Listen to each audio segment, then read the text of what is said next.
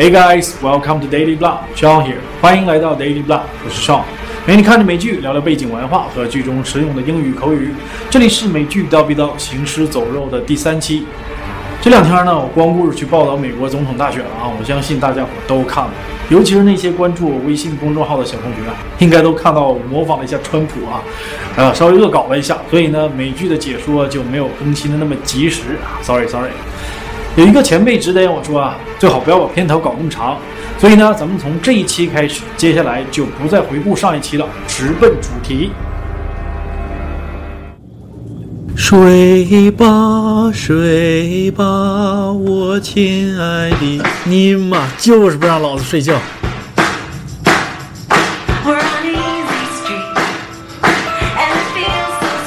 Easy 个屁呀、睡不了觉啊，还 sweet，努哥都让你折磨死了，好吧？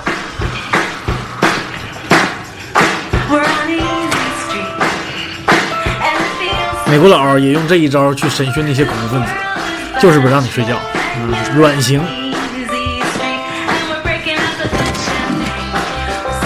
士可杀不可辱啊！不要折磨我，给老子来个痛快的。Carson。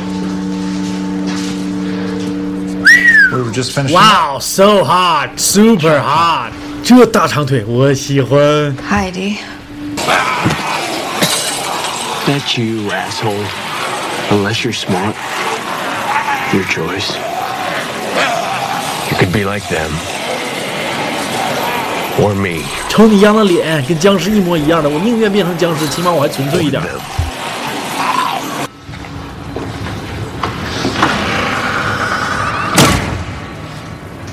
不是说《Prison Break》越狱要重启了吗？不用等，母哥现在就给你表演一个《Prison Break》第二版。Come some music，思密达。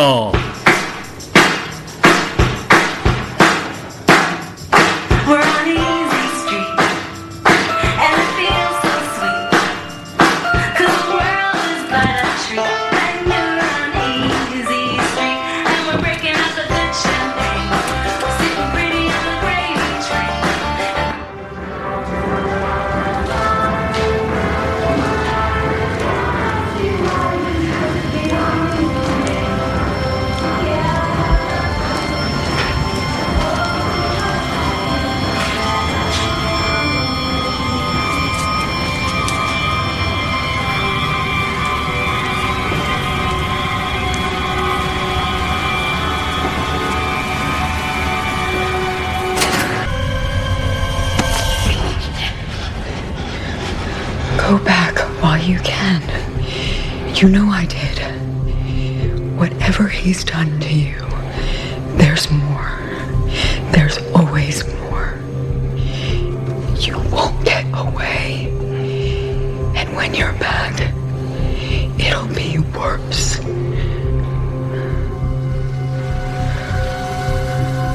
其实吧，人是故意放你出来的，让你放放风，打你一顿，再把你关回去。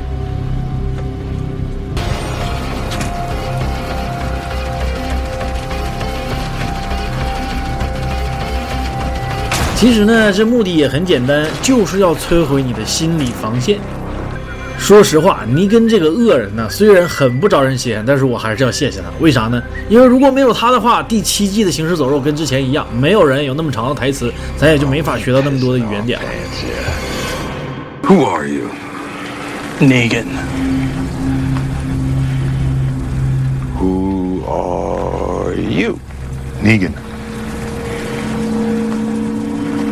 Who are you? 好，咱们继续听尼根叨逼叨。 You see that?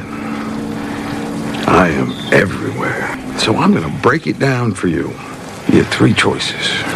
One, you wind up on the spike and you work for me as a dead man. Two, you get out of your cell, you work for points, but you're gonna wish you were dead. Or three, You work for me. You get yourself a brand new pair of shoes and you live like a king. 少林寺十八铜人，给我打！五哥能那么容易屈服吗？Step in. 下面这场戏很重要，有很多关键信息，我就不叨逼叨了啊！大家看戏，语言点呢会显示在字幕的上面。believe it or not, things weren't always cool between us. There, he worked for points. Him and his super hot wife and her super hot sister. But see, sis, she needed meds. And that shit is hard to scavenge, so it costs more. Sis fell behind on points, so I asked her to marry me. Told her I would take care of her in sickness and in health, blah, blah, blah, because I am a stand up guy. She tells me that she's gonna think about it. The next thing you know, I'm dealing with an orange situation. Dwighty boy here stole all the medication and took off with his super hot wife and my super hot, maybe soon to be fiance.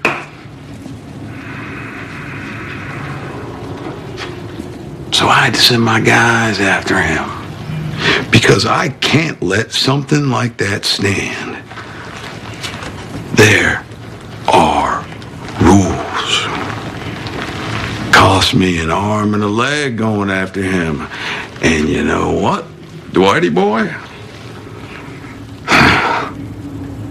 He still got away. But here's the thing.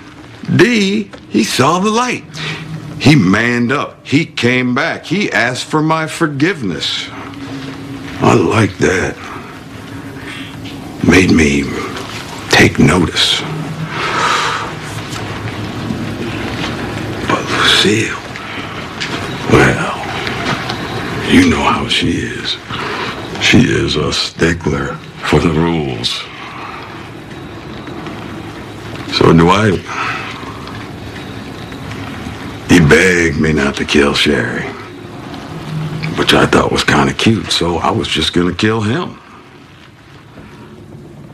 But then Sherry says that she will marry me if I let Dwight live. Which, if you think about it, that's a pretty screwed up deal because I was going to marry her sister until she wound up dead. But Sherry is super hot. Anyways, it was a start. But it wasn't enough. So Dwight, he got the iron. And then I married a super hot wife. Ex-wife. And then after all that, he still got on board. And now look at him. Bow! One of my top guys. And we are totally cool. The point being, I think you can be that guy. I think you are ready to be that guy. Look around here. This, well, it can all be yours. All you gotta do is answer one simple question.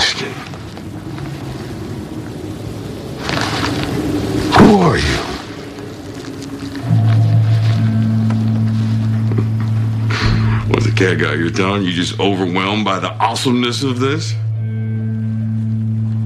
I'm gonna ask you one more time. 你当弩哥是什么人？小小的威逼利诱一下就想动摇瑞克的忠诚战士吗？那可是瑞克的 top guy 啊！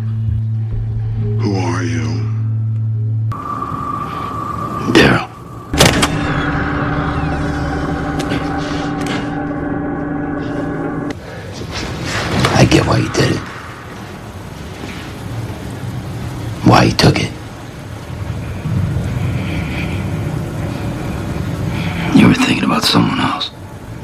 当你有了一个你想去保护的人的时候，那个人就是你的软肋。That's why I can't. Carol 不在尼根手上，不然弩哥早就服软了。从上一季的最后一集，我们就已经看出来了，尼根这个人啊，超级贱，可能比我还贱吧，贱嘴，而且他还是个超级大话痨啊，叨逼叨叨逼叨没完没了，比我话还多啊。不过这一点我得谢谢他，如果不是他的话，我这一季的行尸走肉会很难做，因为没有一个人像他台词那么长，这一季的语言点就很难抓了。谢谢啊。但其实他最厉害的还是抓人的弱点，一抓一个准儿。我相信弩哥，哎，是不会被他抓到弱点的。为啥呢？Carol 不在他们手上，那这个小迪就很惨了，被尼根弄得人不像人，鬼不像鬼。但他呢，也有可能是一个定时炸弹，未来可能会成为推翻尼根的一个支点。那么拭目以待吧。好的，这期节目就是这样。如果你喜欢我的 Daily Blah，帮我多多扩散或打赏一下，我非常感激的。另外，你也可以关注我的微信公众号来获得每期节目原点的文字汇总，还有其他美剧解说和精彩的节目等你来翻牌子。只要扫码关注或直接搜索 Daily Blah，D A I L Y B L A H，连写没有空格就可以找到了。Alright, I'll see you guys next time. Bye.